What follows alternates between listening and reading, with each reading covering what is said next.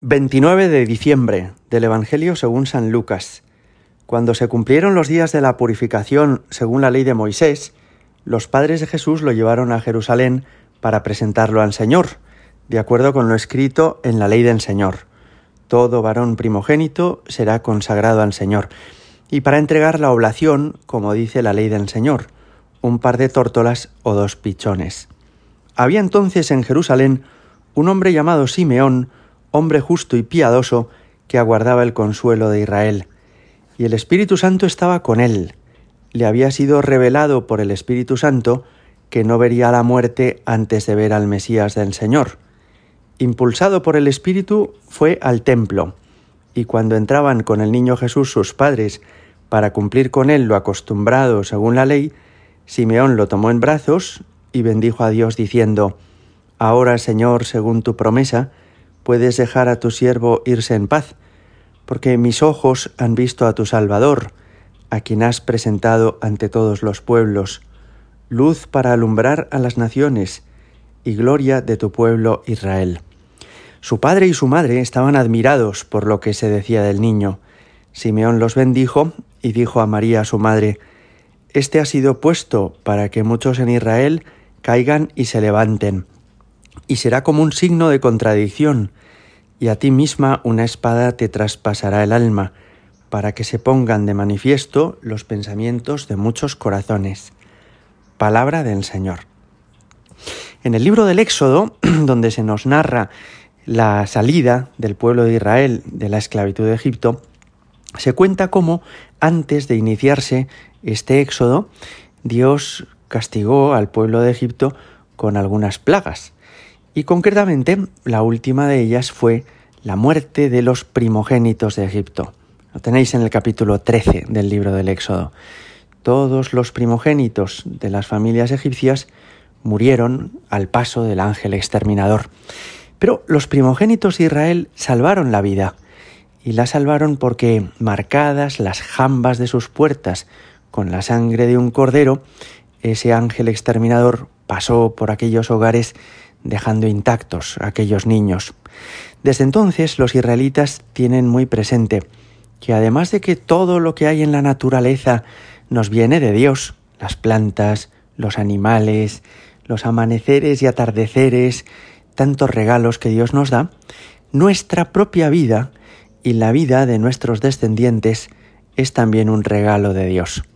Podrían haber muerto aquellos primogénitos junto con los de los egipcios, pero salvaron la vida.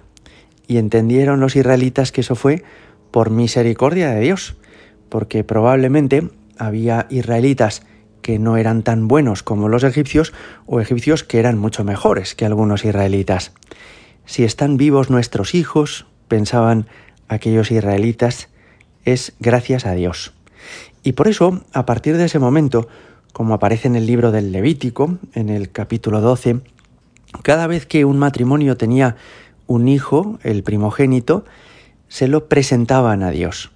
No es que lo ofrecieran como sacrificio, eso se hacía con los primogénitos de los animales o con las primicias de las cosechas, pero sí se presentaba al templo. Se le daba gracias a Dios por él y en su lugar se le ofrecía a Dios el sacrificio de un cordero. No se sacrificaba al niño, pero sí a un cordero en lugar de ese niño, y ese niño después volvía a casa. Solamente las familias más pobres, para las que comprar un cordero era en realidad un gasto muy cuantioso, cambiaban ese cordero por un par de tórtolas o dos pichones, que son mucho más pequeñas y mucho más baratas. Eso es lo que nos decía hoy el Evangelio que hicieron María y José cuando nació el niño Jesús. Se presentaron en el templo y ofrecieron en rescate por ese niño el sacrificio de un par de tórtolas o dos pichones. Cualquiera de nosotros comprende que la vida de un bebé vale infinitamente más que un par de tórtolas o dos pichones, que la vida humana tiene mucho más valor que un par de pajarillos. Pero aquel símbolo era de alguna forma un obsequio con el que querían darle gracias a Dios y rescatar a ese niño darle gracias a Dios por el nacimiento de ese hijo y darle gracias a Dios porque conservara la vida. En la ofrenda de estos animalillos era solamente simbólica. Era de alguna forma como un gesto, como un detalle para con Dios de gratitud y de agradecimiento. Y me parece que esto nos sirve también a nosotros.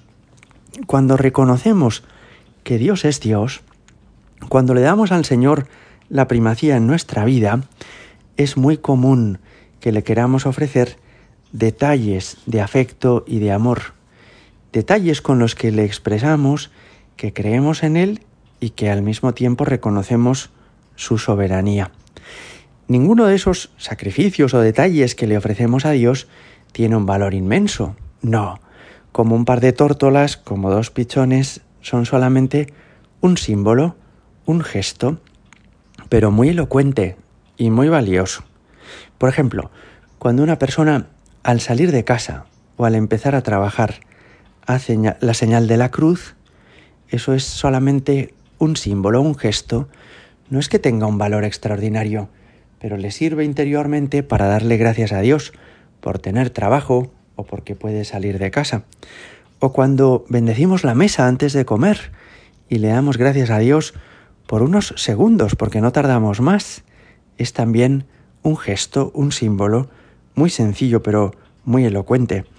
O cuando renunciamos a alguna cosa, o cuando después de cobrar damos una limosna, o cuando una persona se levanta un poco antes por la mañana para hacer su oración o su lectura espiritual, son pequeños gestos, pero que dan valor a toda nuestra jornada y hacen que tenga un carácter sagrado.